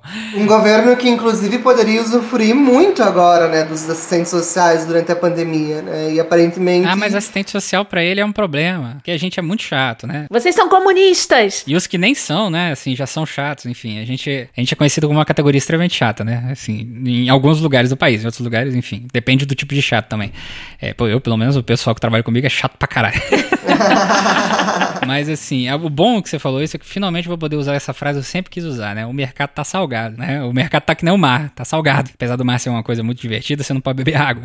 a grande questão, por exemplo, eminentemente o mercado, a maior parte dos empregos, tra dos trabalhos que foram gerados por assistente social, em sua maioria foram no âmbito estatal, né? E ainda é, em sua maioria, em âmbito estatal. Por conta desse crescimento da política social que ocorre de 2004 para cá, e aí você tem abertura de vários CRAs, né? Assim como o maior mercado dos médicos é o SUS, né? Essa história de que, ah, clínica médica, ah, porque o médico, o hospital privado, pode parar com essa merda. Na hora que dá tudo errado, você tá trabalhando num posto de saúde. É isso. Que é a única coisa que você tem que garante que você não vai passar fome. É. Né? Um, tem um médico, assim, se der uma chance para ele entrar num, num, trabalhinho desde que não seja na, no, no Quinto dos Infernos, ele não vai. É verdade. E quando é no Quinto dos Infernos, a gente manda os cubanos. É, pois é. Porque os médicos brasileiros não querem ir pra lugar nenhum. E, assim, mas eu entendo também, na medida possível também, né? Você ir pra um lugar que, porra, você não consegue nem falar com seus parentes porque não tem sinal. É, é, é dureza mesmo. Pois é. Um processo, é dureza. É um processo de, de, de, isolamento, né? As pessoas também têm seu querer próprio. Mas enfim, como é eminentemente estatal, né? E você vai tendo aí um desmonte, a gente começou esse ano. Inclusive, queria dizer que essa medalha eu levei para casa, né? Que foi o bloqueio do Jair Bolsonaro no Twitter. Ah, é, que maravilha! Meus Mostrei parabéns. pra minha mãe, vou fazer um quadro. Ô mãe, olha só que legal, vou botar aqui. Eu tenho que fazer, vou fazer um print, fazer um quadrinho mesmo de sacanagem. Botar na minha parede, assim. Tem um pessoal que tem um negócio do YouTube, então meu eu bloqueio. Ele, ele me bloqueou porque eu fiz uma pergunta óbvia pra ele. No começo do processo pandêmico, esses caras são muito malandros, né, velho? A gente tava com um, um, milhão de pessoas na fila do, do programa Bolsa Família. Não estavam sendo analisadas. Não tava sendo nada, nada. Estavam parados. Eu não tinha fila há muito tempo. A última fila que teve foi no governo do Temer, no primeiro ano do governo do Temer. É porque tem uma rotatividade do programa Bolsa Família, né? E aí, ele vira e fala assim: não, a gente vai ver como é que vai fazer com a pandemia, etc. E aí eu respondi, falei assim, olha, legal que você vai ver como é que vai fazer com a pandemia. Eu espero que você veja uma forma adequada, porque o senhor fez questão de ter cara de pau de lá, né, e cortar 40% dos repasses dos municípios do Brasil na lei orçamentária anual, e tá difícil. Eu não sei se você cortou esses 40 para fazer mais licitação de óleo de peroba no Planalto. Eu espero que tenha chegado. Aí me bloqueou. Talvez ele não goste de óleo de peroba. Por que sei. será? Por que será que ele te bloqueou? Que a verdade dói. A verdade dói. Não sei, óleo de peroba pode ser uma coisa muito ofensiva, né? Assim, cortou 40%, né, da, da, da dos recursos para assistência social nos municípios, dos repasses federal. E isso gera um monte de problemas. Vai ter um monte de assistente social que não vai estar tá com salário, não vai estar tá pagando, né? Aqui na minha, na minha cidade, o prefeito ainda fez uma cagada contábil, né? Contábil entre milhões de aspas, né? Parece que ele mexeu só na caneta. E tem profissional aqui que tá com um mês de salário atrasado. Então, assim, pro, pro serviço social no momento, a, a nível, se você pensa em estabilidade profissional, por concurso público, e aí em qualquer área, na verdade, do concurso público, vai ficar um pouco difícil. Assim como as pessoas que pensam em fazer mestrado para dar aula na Universidade Federal também. É uma área que está salgada aí no, no momento, tanto pela precarização do trabalho da assistente social, que é constante, quanto por outras questões, né? O governo federal odeia concursado. Pois é. Ah, mas o concursado é preguiçoso. Para eles é tudo vagabundo. É, eu acho muito bom isso, né? O concursado é preguiçoso. Aí eu sempre falo isso com a galera. Falo, olha só, existem regras e meios para você fazer a avaliação do concursado. Se você não faz e o cara é preguiçoso e você não consegue fazer a exoneração, é porque você é burro. É isso, seu sistema tá falido, tá cagado. Não é a culpa dele, necessariamente, né? Mas tem também o funcionário público que dá vontade de jogar ele pela janela, né? Mas ninguém faz o processo administrativo correto. Porque não é que nem o mercado privado Ah, não gostei que você soltou um peido na sala aqui, eu vou te demitir. Toma justa causa aqui, 40%, um abraço. Não, você tem que provar, o cara tem direito à defesa. Se ele conseguir comprovar a defesa administrativa, ele, o pessoal aceitar a defesa administrativa, ele não é mandado embora. Se a defesa administrativa, mesmo assim, você mandar ele, ele embora, e aí na justiça for ver que o processo foi feito errado, ele vai voltar. Ele pode ser recolocado no posto dele, porque foi demitido sem, sem nenhuma prova. Se você não conseguiu produzir prova, a culpa é do cara. E, e como que a pandemia, de alguma maneira, impactou essa estrutura da assistência social no Brasil? No Brasil, a gente tá com essa coisa, né? Assim, alguns municípios estão fazendo regime de plantão. O município que eu estou trabalhando nesse momento, a gente tá trabalhando em regime de plantão. Por que, que a gente tá trabalhando em regime de plantão? Porque na medida do possível, né, os profissionais começaram a discutir do tipo, olha só, eu moro em determinado, eu moro em outra cidade. Eu trabalho numa cidade, moro em outra. Veja, é, a minha cidade é a cidade com a maior quantidade de casos de coronavírus do sul do estado do Rio de Janeiro. Caramba. Vocês querem realmente que eu pegue o ônibus para levar isso para uma comunidade em extrema pobreza? Pois é. No interior, ah, mas não interessa porque você vai ter o Uber, você vai ter o. Na minha cidade não existe esse tipo de coisa. Não tem esse negócio de rap, não existe esse negócio de iFood. Para com esse negócio, isso aí é coisa de grande centro, tá? Isso é besteira. Ah, rap, Uber, não sei o que, blá blá blá. Calma, na cidade que eu trabalho não tem isso. A cidade de 75 mil habitantes são cidades pequenas, né? Enfim. Então, se a gente for para essas comunidades, a gente vai levar né, se tiver problema. E aí a gente vai levar para a comunidade em extremo pobreza, numa cidade de 75 mil habitantes que tem quatro leitos na UTI. Você tem quatro leitos em UTI. Se pega, todo mundo com a TEM pega, acabou. A cidade, essa cidade, pra vocês terem noção, a gente ia retornar, a cidade pressão para retornar. Aí teve um distrito dessa cidade, porque a cidade é muito grande, assim, é o terceiro maior município do em extensão territorial do estado, depois da cidade do Rio de Janeiro. É, é tão grande que tem quilombo na cidade, assim, tem distrito que você leva duas horas para chegar no distrito. E sem trânsito, sem trânsito, porque é longe pra caralho. Faz divisa com um monte de, de, de cidades do estado do, do estado de Minas Gerais. Faz divisa com quatro cidades diferentes aqui. Enfim, é uma cidade bem grande em extensão territorial. Esse distrito, de repente, do nada, teve 50 casos de coronavírus. Do nada. E é um distrito que não deve passar de 600 habitantes. E aí a prefeitura tem que fazer toque de recolher, cara. Ó, deu 7 horas da noite, sai da rua, no distrito. E aí a gente não retornou. Por sorte, não lotou as UTIs. Não que eles divulguem. Mas, por exemplo, a cidade que eu moro, que é Volta Redonda, e a minha, minha mãe, ela trabalha aqui na, na Secretaria de Saúde há muitos anos, né, como servidora federal, vive me falando que as cidades no, no entorno ficam ligando, desesperadas. Assim, Olha, assim, vocês vão ter vaga aí no UTI, porque uma hora vai saturar. E a cidade fala assim: a gente não vai ter vaga no UTI, porque vai saturar aqui também. Como é que a gente vai fazer? Aí o hospital regional, o Vitson faz o favor de fazer cagada e fechar ele. Então, assim, é uma desgraceira. A pandemia nunca apareceu no pior governo possível, né? Eu acho que nunca a nossa incompetência dos nossos governantes nunca ficou tão evidente, né? Todos os dias tá explodindo aí um escândalo de incompetência. Mas vai querer botar a culpa no SUS. Ah, claro. Claro. Né? Ah, tá vendo? Não deu certo porque tem servidor público, porque o servidor não pode ser demitido, e não sei o quê, e blá blá blá. Vai usar tudo, tudo contra, né? Esse discurso bizarro, que é o discurso que aparece na Globo News, por exemplo, né? É esse discurso do tipo, olha, os servidores têm muito privilégio. Pô, você tá de sacanagem. A cidade que eu moro, o servidor, qual privilégio que o servidor de Volta Redonda tem? Ganhar R$ 1.200 por mês não é sacanagem, ganhar R$ 1.200 por mês, numa cidade que tem um recurso anual de 1,5 bilhões de arrecadação, com a maior indústria da América Latina de, de, beneficiamento de aço. É grande o suficiente que podia ser uma pequena cidade. Dá pra você ver a luz da usina a quilômetros de distância.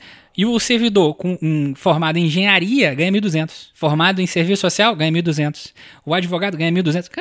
Qual o privilégio desse cara? Como é que pode? 1.200 por mês. Não, e, e é a mesma, a mesma tipo de, de pensamento, né, da nossa burguesia reclamando da Bolsa Família, né? Achando que, nossa, mas aquela família vai ficar preguiçosa por ganhar 200 reais, entendeu? Ah, vai. 200 reais. Eu já ouvi isso no CRAS. Orientadora social, orientadora social que fez seleção, mas aquele dia eu tava virado no giraia, porque eu tava, tava mal-humorado, né? E aí eu acabei de fazer atendimento da família, e aí era uma família que eu acho que eram seis pessoas, e aí a renda total da família era 600 reais por mês. Seis pessoas, sem conto pra cada. Meu Deus do céu céu. Né? Dividido per capita. E aí, quando eu tava saindo, essa funcionária falou assim, do alto dos seus preconceitos, né, e, e, da sua péssima avaliação sobre conjuntura e da vida. Não, mas por que, esse pessoal não vende, não faz um bombonzinho, etc e tudo mais? Falei, só não tem renda suficiente para fazer bombonzinho, né, é uma situação muito complicada. Falei, não, mas se der uma apertadinha, dá, e não sei o que. Falei, olha só, não tem como dar uma apertadinha. Falei, não, mas tem como dar uma apertadinha. Aí eu falei assim, olha, eu vou fingir que essa família não existe. Eu vou ali na minha sala, eu vou fazer umas contas e eu já volto. E aí eu fiquei umas três horas na minha sala. Que aí eu fui fazer o quê? Vamos lá, vamos lá, vamos entrar. Eu, eu não tenho mais essas contas que eu fiz na época, assim, eu fui muito chato. Tava, eu fico puta, eu sou mais chato.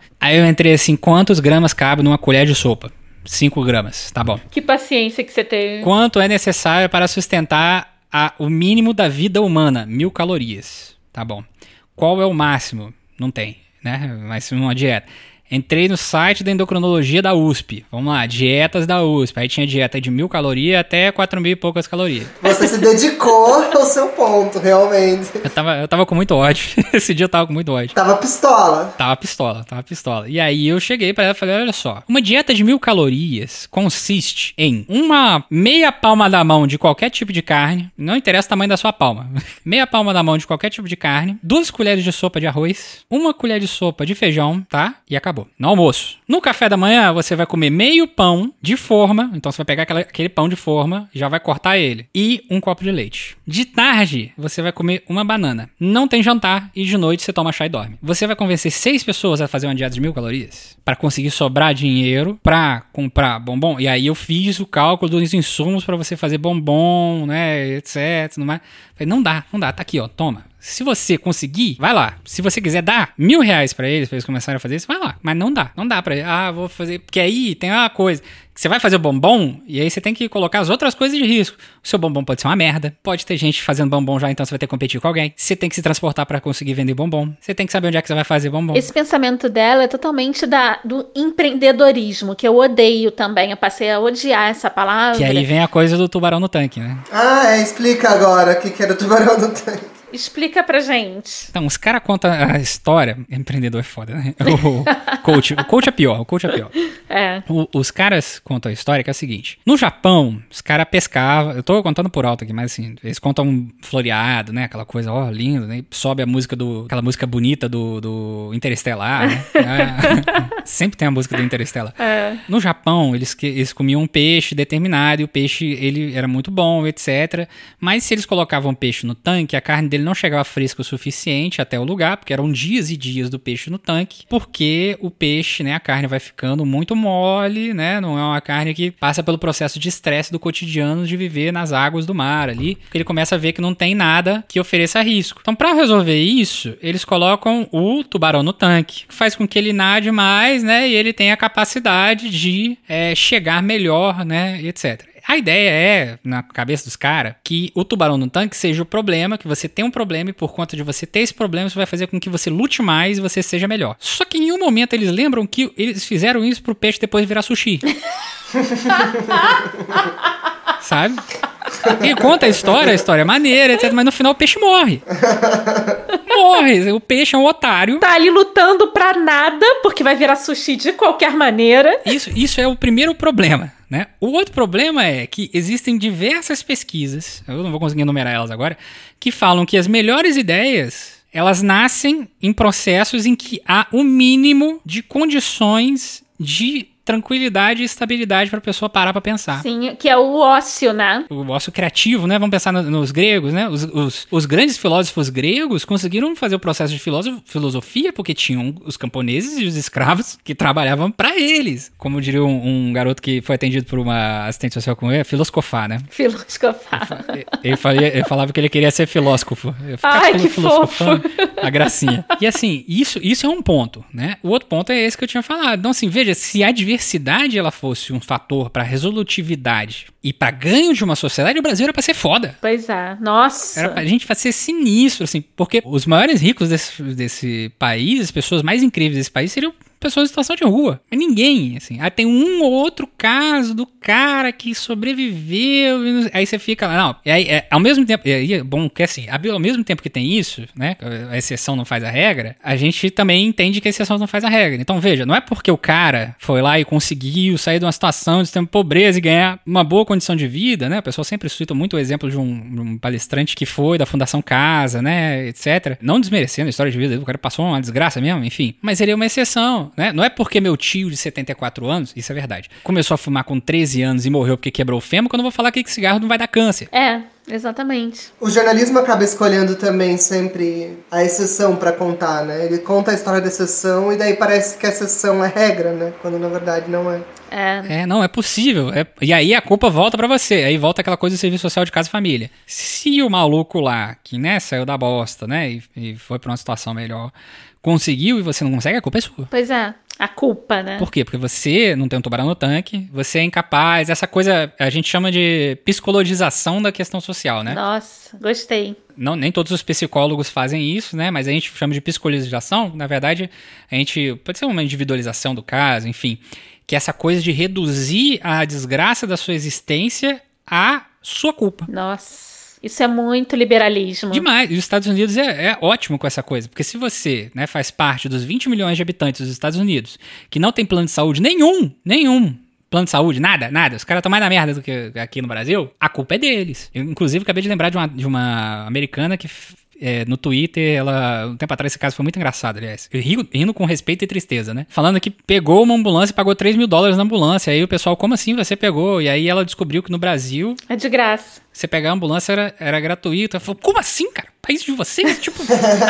vocês. As pessoas ficam de cara. Vocês né? vivem com macacos, né? É, vocês, É. vocês, Tarzan, né? Etc, né? Vocês são latinos, né? Enfim, né? Não podia é, contar pra gente, digamos, no modo bem, como a gente falou do empreendedorismo, cases de sucesso. pra gente talvez tentar pensar. E aí, né? Porque hum, a gente falou da importância da assistência social, mas e na prática, né? É, casos em que realmente ele, ele foi efetivo, funcionou, ele fez a sua parte, fez uma mudança na vida das pessoas, né? E por, por que, que sem assistência social isso não seria possível, né?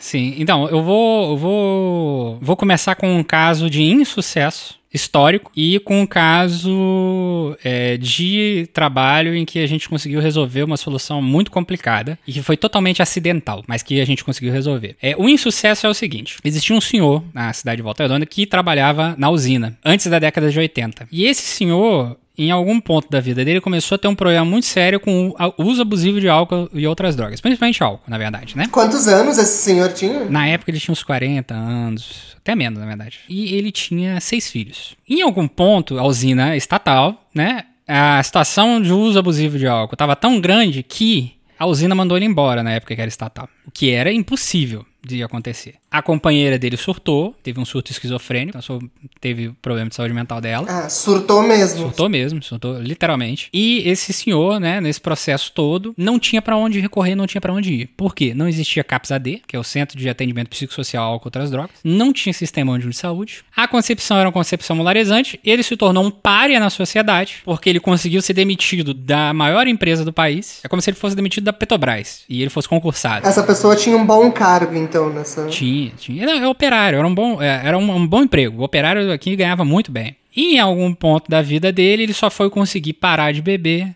né, nos últimos 10 anos de vida dele e morreu de cirrose. Os filhos dele tiveram uma educação precária, um dos filhos só conseguiu um bom emprego, né, o outro conseguiu também trabalhar na usina, e os demais familiares é, tiveram vários outros problemas por conta dessa situação toda, porque não tinha quem atendesse o caso. Esse senhor era meu avô. E essa foi a situação em que ele foi relegado antes de 1988, que não tinha nada. Talvez ele fosse começar a ser atendido bem a partir de, de 2000, pra você ter noção. Né? Mas ele não viveu até 2000. Ele morreu antes. E o seu pai tinha quantos anos quando ele morreu? Ah, meu pai, ele, ele já me tinha. Quando, quando meu pai devia ter uns. É, meu pai já devia ter uns quase 40 anos. Não, 30, 30 e poucos anos, eu acho que eu tinha uns 6, 7 anos mais ou menos, quando meu, meu, meu avô faleceu. Então, essa é uma situação de exemplo de total inexistência de política pública. Total, total. Isso é total, tá?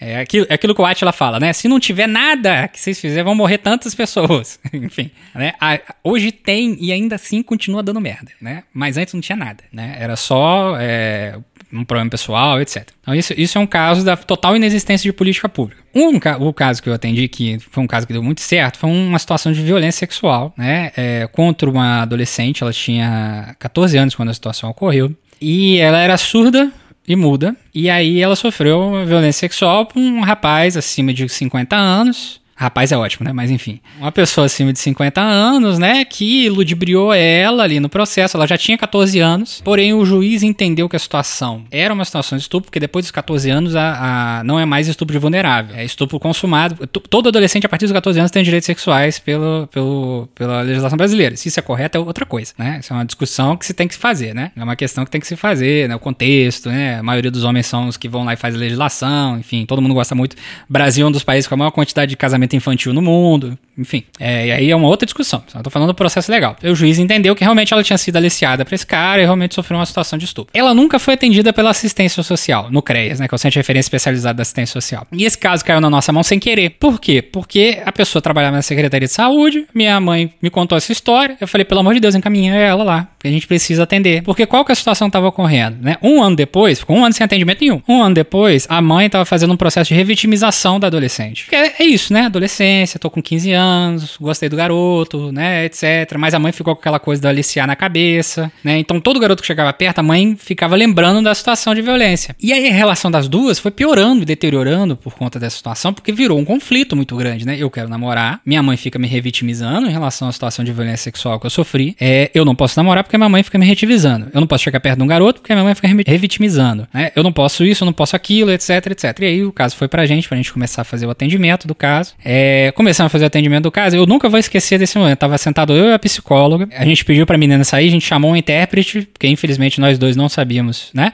A gente chamou um intérprete de confiança da menina, aliás. É, explicamos para ela a, a, que tudo que fosse conversado ali não poderia sair, que incorreria em processo judicial, bababá, babá, assinou um termo que a gente fez lá na hora, né? Falando que tinha ciência disso. A gente produziu, enfim. E aí a mãe ficou lá e a mãe, nesse processo, ela trouxe essa angústia de a filha dela sofrer violência de novo. E ela trouxe essa angústia, uma angústia muito comum nas mães, né, em alguns pais também, é que é de achar que a culpa foi dela. Por quê? Porque ela não, não deve ter educado direito a filha para entender que, que era um abuso. Que ela permitiu, ela deixou, ela não estava atenta. Que ela não estava na hora. A culpa feminina, Como é que ela né? não viu isso chegar? Exato. E aí, é, eu lembro que eu tava sentado na, na mesa e aí eu, eu, não sei o que, que teve na minha cabeça, que deu na minha cabeça. E eu virei para ela e falei assim: "Senhora, a senhora estudou química?" Aí ela Estudei, aqui, estudei, estudei no colégio, né? Tinha um, ela já tinha ensino superior. A senhora sabe o que é um elétron? Olha, uma das poucas coisas que podem estar em mais de um lugar ao mesmo tempo é o elétron. A senhora não é um elétron. Aí ela riu assim, eu fui lá e desenhei o elétron e botei a carinha dela, assim, né? peguei, eu peguei a identidade dela e colei no quadro, assim. Né? A senhora não é isso aqui, tá? A senhora não pode estar em todos os lugares ao mesmo tempo. Não é uma situação que é uma responsabilidade sua, né? A gente vai fazer o atendimento com a senhora, junto com a psicóloga. É, vamos fazer um trabalho aqui socioeducativo junto com a senhora, né, com a filha da senhora também, para você entender que não é uma responsabilidade sua e que a revitimização é um problema e isso é uma das coisas que está gerando todo esse conflito que vocês estão tendo, que é o que a gente avaliou na hora. E aí, assim, foi ótimo. A gente fez atendimento, passamos um filme para ela, discutimos com as duas. Cara, assim, deu três semanas a relação das duas era outra coisa, completamente diferente. E isso só foi possível por quê? Porque tinha um equipamento da assistência social que infelizmente recebeu o encaminhamento errado. O encaminhamento correto era, ela devia sair da audiência com encaminhamento pro CREAS. Ela deveria ter saído da delegacia com encaminhamento pro CREAS. Mas essas duas outras políticas não funcionaram. O judiciário não, não acontece. Alguns casos vão com encaminhamento pro CREAS ou quando vão, vão com encaminhamento errado, porque o judiciário não entende muito bem como é que funciona o CREAS. É uma dor de cabeça danada esse negócio. O pessoal acha que a pessoa é juiz e aí fez um concurso. E ele é foda, né? Aí você chega lá, o maluco não sabe nada, porra nenhuma, só sabe no máximo a legislação. Aí tem que explicar o que é o CRES pro cara. Só teve um juiz só que me chamou na sala dele que foi ótimo de atendimento. Foi, olha, eu não sei como é que funciona a medida socioeducativa. Aí eu fiquei, você não. Você não. Vossa Excelência? não sabe como é que funciona a medida socioeducativa? Não, não sei. Tá bom. Nossa, que alívio! Isso, a admoestação verbal, o senhor sabe o que, que é, né? não, não, você. Mas o que, que é liberdade assistida? Aí eu tive que explicar. Mas porque... pelo menos humilde, né? Pelo menos sim, ele sim. reconheceu é, que queria ele, aprender, ele... né? É, mas assim, ele não sabia também, porque assim, ele não pegou a, a, a documentação do executivo para ler sobre como é que funciona o atendimento naquela área. Então ele já tava com o que na cabeça? Bom, eu sei que é prestação de serviço comunitário. O nome é autoexplicativo. Mas o que, que é uma liberdade assistida? O cara tá livre assistindo televisão? Ele tá livre, alguém tá de olho nele? Tipo, sei lá, o, é, aquele filme do, dos anjos lá, né? Aquele, aquele anjo que é meme lá, como é que é o nome? É, aquela a viagem, né? Fica atrás do adolescente e fala, não faz merda ah, não. o Alexandre. O Alexandre, né? Fica atrás do moleque assim, não faz merda não, hein?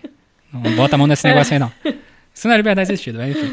É, enfim, esse foi um, um, caso que deu muito certo. Tem vários outros casos que também eu já atendi, né? Que deram muito certo. Um que me deu peso de consciência e depois, ainda bem, recentemente eu conversei com a menina que eu atendi e deu tudo certo. Enfim, esse, esse é um dos casos, né? Que deram muito certo. Que se não tivesse a política de assistência social, é isso. A relação das duas ia ser uma desgraça, né? Por muito tempo, por conta disso. A menina podia estar totalmente perdida, né? Porque ela ia cortar relações provavelmente com a mãe, ia ficar Deus dará também. Tá, tá, tá. Aí conversar com a mãe. E quais são os casos mais comuns, Emiliano? na assistência social, na política de assistência social, quando a gente fala na proteção básica, que é o CRAS, né, que é o Centro de Referência da Assistência Social, os mais comuns são é, situações de pobreza e extrema pobreza. Então, a maioria das pessoas vão lá por conta é, de estar numa situação de extrema pobreza é, ou de miserabilidade, necessitarem de entrar no cadastro único da assistência social para ter o programa Bolsa Família, ou numa situação de pobreza em que ela também faz o cadastro único da assistência social, que é o CAD, né?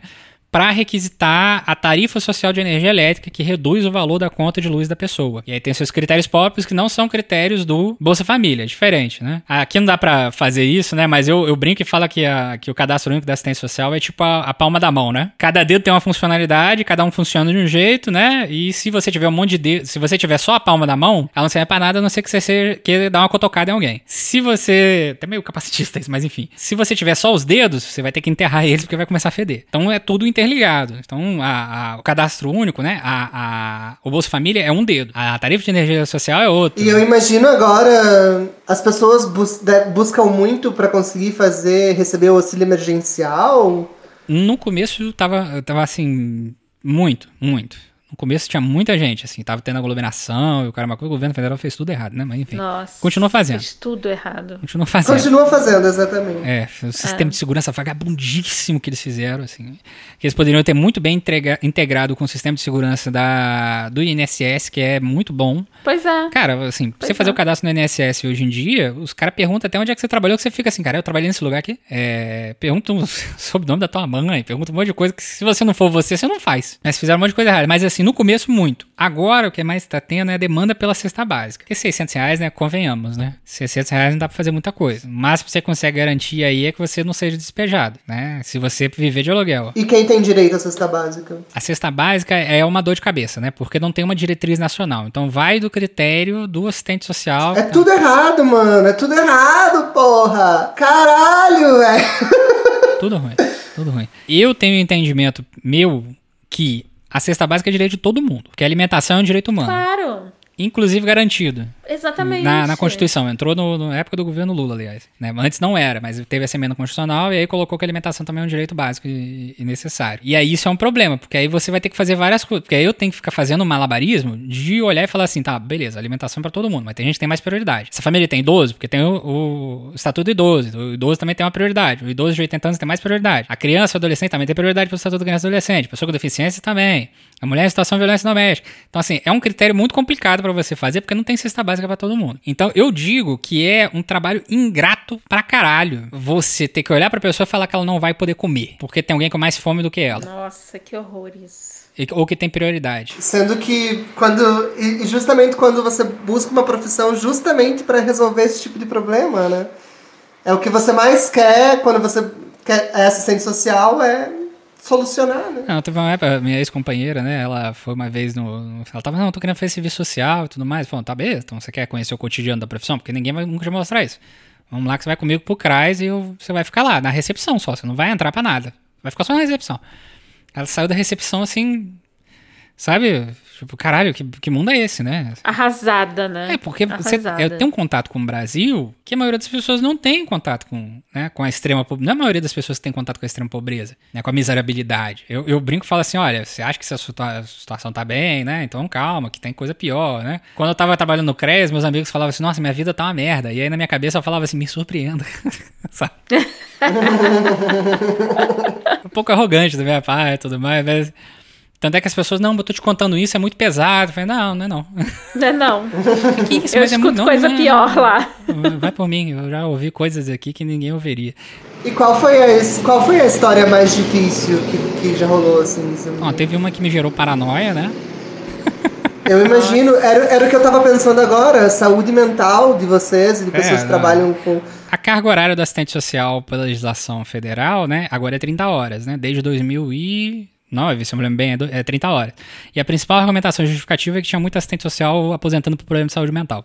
Ah, imagino, claro. Não, mas sem dúvida. Então aí tiraram 10 horas da carga horária. Mas mesmo assim, o projeto de lei ficou rodando no Congresso 30 anos, até chegar, né? Não, é, ainda tem problema, porque o MPOG, né, que é o Ministério do Planejamento e Gestão, blá blá blá, orçamento do, do governo federal, nem sei se existe ainda o MPOG, mas enfim.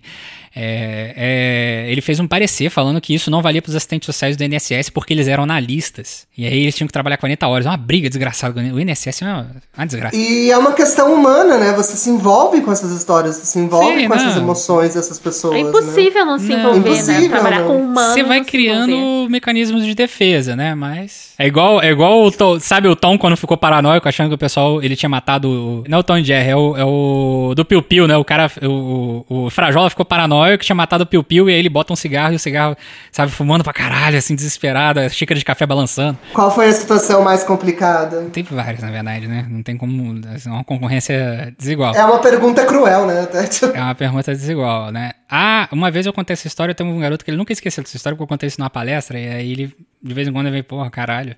Você falou aquela porra, eu falei assim, nossa, eu sou de esquerda demais. No meu primeiro dia como assistente social, eu, assim, eu sempre tive uma coisa pra mim, que eu, quando eu era criança, eu achava muito chato você ficar no meio dos adultos e ninguém der atenção pra você. Eu sempre fui uma criança muito doida, né? E aí eu botei como resolução própria, tipo, é isso, vou dar, toda vez que tiver uma criança, foda-se os adultos, vou dar atenção pra criança, porque ela tá entediadaça ali, né? Enfim. E aí eu tinha uma criança na recepção, comecei a conversar com ela e a gente começou a discutir sobre Ben 10. ótimo tema. E aí, porra, e eu assistia Ben 10. Super paradoxal. É, é, é pior que Dark. Pior, Várias muito, teorias. muito mais tá? complexo que Dark. O, fim é o começo, o começo é o fim, é muito louco, né? É. É, e aí, né, a gente começou a discutir sobre Ben 10. E ele come- a discussão era sobre quem era o personagem mais legal do Ben 10. E eu falei pra ele que o quatro braços pra mim era mais interessante, porque eu podia tomar café, jogar videogame e, ao mesmo tempo, coçar minha barriga. E aí ele, não, mas eu gosto mais daquele que corre mais. Eu falei, não, aí. E a gente ficou discutindo isso um tempão, né? Enquanto a mãe dele tava no atendimento. E aí ele olhou pra mim e falou assim: Tio, você é o adulto mais legal que eu já conheci. Eu falei, obrigado, me sinto lisonjeado. Eu vou contar pra você o que, que meu pai fez. Ai. E ele começou a contar o- a situação de violência sexual que ele sofreu com o pai dele, no meio da recepção. E você não pode virar pra ele e falar assim, eu não quero Você ouvir. tem que dar atenção, você tem que ouvir. Vamos pra outra sala ali, porque... A tua função, a tua função é ouvir, né? É, vamos, vamos pra outra sala ali, porque o pessoal... Aí eu falei assim, vamos pra aquela outra sala ali, porque o pessoal aqui na recepção é meio louco, né? E aí, quando a gente conta a história aqui, eles às vezes agarram no teto de desespero. Então vamos pro...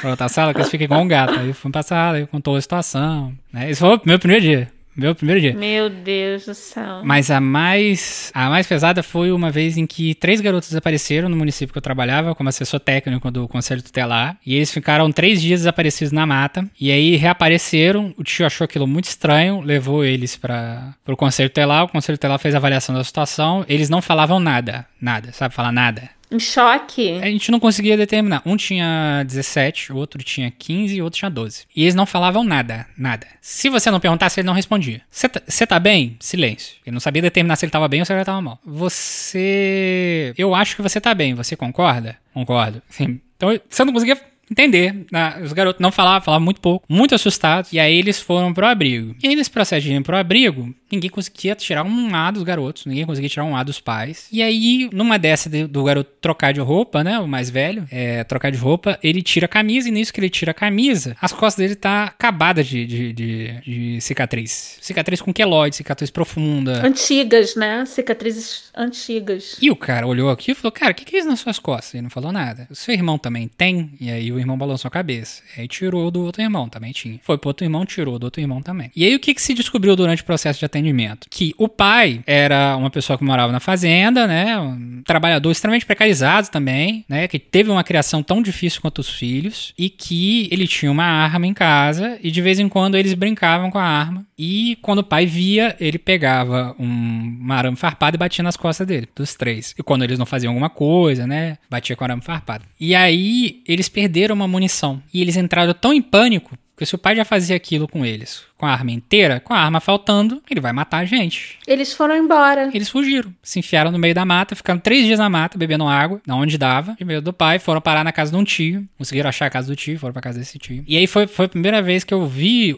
um, um juiz pausar a audiência, porque o juiz, a promotora e todos os demais presentes que tinham que sair porque eles queriam chorar. Meu Deus do céu. E aí foi um dos casos mais, assim, surreais que eu, eu atendi. Eu acompanhei, na verdade. Além de me dar, tipo, uma bom, muito mais respeito, talvez, por assistentes sociais, porque eu imagino que essa é uma história entre várias que são ouvidas. Acho que fica mais claro para mim a importância de que exista alguém ali para ouvir que isso aconteceu. Porque seria muito, muito, muito pior se, não nesse caso, mas no caso anterior, se aquela criança que estava conversando sobre o Benten não tivesse uma pessoa para falar que ela tinha sofrido o abuso sexual do pai. Seria muito pior se essas pessoas não tivessem nenhum tipo de auxílio, né? Era, é, é, assim, não incorrendo, é óbvio, né, a gente voltar na questão da psicologização, né? A gente, enquanto profissional, vai ter essa escuta, né, dos casos, porque as situações vão aparecer singularmente pra gente, mas a gente não vai fazer a terapia dessas pessoas. A gente vai fazer a avaliação e falar assim, olha, essa situação é complicadíssima, a gente tem que encaminhar isso pro Ministério Público, essa pessoa precisa de um acompanhamento em saúde mental, essa pessoa precisa de um atendimento psiquiátrico, essa pessoa também precisa de um atendimento com psicólogo, essa pessoa precisa de um atendimento no conselho tutelar. Quando o profissional ele começa a perceber, isso era uma coisa que eu tentei fazer no conselho tutelar da onde eu trabalhei, mas infelizmente eu acabei passando outro concurso e fui embora. Eu comecei a qualificar a estatística deles, né? Isso aí, só isso aí dá uma história inteira, mas enfim, que era discutir a territorialização dos casos. E aí é aí que você vai ver onde é que o assistente social realmente tem que atuar, porque ele vai olhar aquela aquela questão e vai falar assim, olha, esse bairro aqui é um bairro que majoritariamente tem situação de violação de direito de criança e do adolescente. Por quê? Nunca pensei nesse sentido geográfico, assim, da delimitação. Por que, que esse bairro aqui apresenta mais violência contra a mulher e esse bairro aqui apresenta menos? Qual a diferença dos dois? É um do lado do outro. Qual a diferença dos dois? A gente tem que fazer uma campanha específica para esse bairro? Ou a gente tem que fazer nos dois porque talvez no outro bairro a demanda seja mais reprimida? Por que que nos bairros de classe alta não se tem tantos casos de violência doméstica notificados? Notificados, não significa que não existem. Será que porque a classe média e a média alta só vai lá e paga um psicólogo? Ou tem um silenciamento pela questão de renda também? É porque me parece também, pelo jeito que você conta, que muitas vezes o, o assistente social é procurado e a pessoa precisa de um psicólogo. Também, também. É por isso que eu falo que o assistente social ele é um, um tanto que um viabilizador da possibilidade da pessoa acessar outros. outros porque a gente fala que, a, que o CRAS ele é a porta de entrada. Que a assistência social ela não existe, a política de assistência social ela não existe sem as demais políticas afiançadas, né? Que é um termo muito bom, né? As políticas estão presas com fiança, mas assim, afiançadas no sentido de, de assim, não tem como eu fazer um atendimento é, de uma pessoa em situação de extrema pobreza sem perceber que ela claramente está em depressão. Claro. E que não adianta eu tentar resolver a questão da renda se eu não conseguir resolver a questão da saúde mental. É, as pessoas são seres biopsicossociais, né? Eu gosto muito de falar isso, os psicólogos gostam de falar isso muito. O biológico influencia no psicológico, o social influencia no, no, no, no psicológico, influencia no, no biológico e assim vai por diante. Então, por exemplo, você vai ter gente que vai ter um problema sério de, de, de desequilíbrio neurológico que não tem produção de serotonina o suficiente. E o problema é só biológico. Mas qual é o rebatimento disso? Ela vai ter depressão, que ela pode tentar se matar. E socialmente ela vai ser inexistente, né? Socialmente ela vai ser inexistente, apagada. E é uma questão puramente biológica. Eu, eu, eu tava dando esse exemplo recentemente, conversando com uma colega. O chapeleiro maluco, ele é chapeleiro maluco porque os chapeleiros ficavam loucos. Porque na produção do chapéu tinha uma quantidade muito grande de chumbo. Olha só! E ele sofria intoxicação por chumbo. Chumbo ou outra. Agora, quem é da medicina aí, por favor, me ajuda aí. É, eles enlouqueciam e era uma questão que estava relacionada diretamente ao processo de trabalho dele, ou seja, uma questão social, uhum. e a uma intoxicação puramente biológica que ocorre pelo excesso daquele determinado resíduo. Nossa. Então uma coisa influencia diretamente na outra. Não tem como você desligar uma coisa da outra, né? Quem tenta fazer isso, é, assim, enfim, tá tentando terraplanismo social também. Nossa, isso é uma coisa que eu vou aplicar até agora pra minha vida, na verdade. É, eu, eu também. Eu também. Pro, pro, o próprio processo pandêmico, a gente tá em isolamento social. E aí as pessoas estão tendo mais casos de depressão. Pois é. Claro, é, sim. E por sua vez é, é ocasionado por conta de uma doença. E ao mesmo tempo, então, assim, não tem, como uma coisa não tá ligada à outra, todas elas estão interligadas, né? Não tem uma maior do que a outra, não tem uma menor do que a outra, enfim, elas vão sempre, sempre se rebatendo. É um ping-pong, é um pinball do vacilo, né? Pior que é. Zamiliano, muito, muito, muito obrigada. Eu aprendi demais aqui conversando com você. Eu amei muito a nossa conversa. Como é que as pessoas podem te achar na internet? Fala dos seus projetinhos. Se você quiser chegar no probleminha, né? Você vai lá no arroba Twitter, né? arroba Twitter é ótimo. Se você quiser chegar no probleminha, você vai lá no arroba underline é, Zamiliano. É, existe outro Zamiliano? Não. Só existe eu, Zamiliano. Mas em algum momento eu fui idiota. E bloqueado pelo Bolsonaro. Bloqueado Só... Algum momento é. idiota, fui lá e botei um underline, não sei porquê. E aí um bot roubou o Zamiliano. E aí tá lá. Enfim, mas é underline Zamiliano no Twitter. Deve ser coxinha, deve ser um robô do Bolsonaro. É, ele tá inativo, só tá lá, tipo, roubou o nome, tá quieto. Nunca entendi essa porra. No Instagram, mesma coisa, arroba underline Zamiliano. E no Facebook, que eu nunca olho, é também é Zamiliano. Além disso, né, você também pode me encontrar no meu falecido canal no YouTube, que, enfim, é uma produção muito dolorosa. Inclusive, eu, eu faço a piada que eu fui o primeiro youtuber de esquerda do Brasil, né, que eu comecei a fazer vídeo em 2012. É verdade. É, não, não mas, é cara, total, o conteúdo é assim. é tão atual. Eu assisti vários Tem vídeos. alguns até que eu tenho vergonha.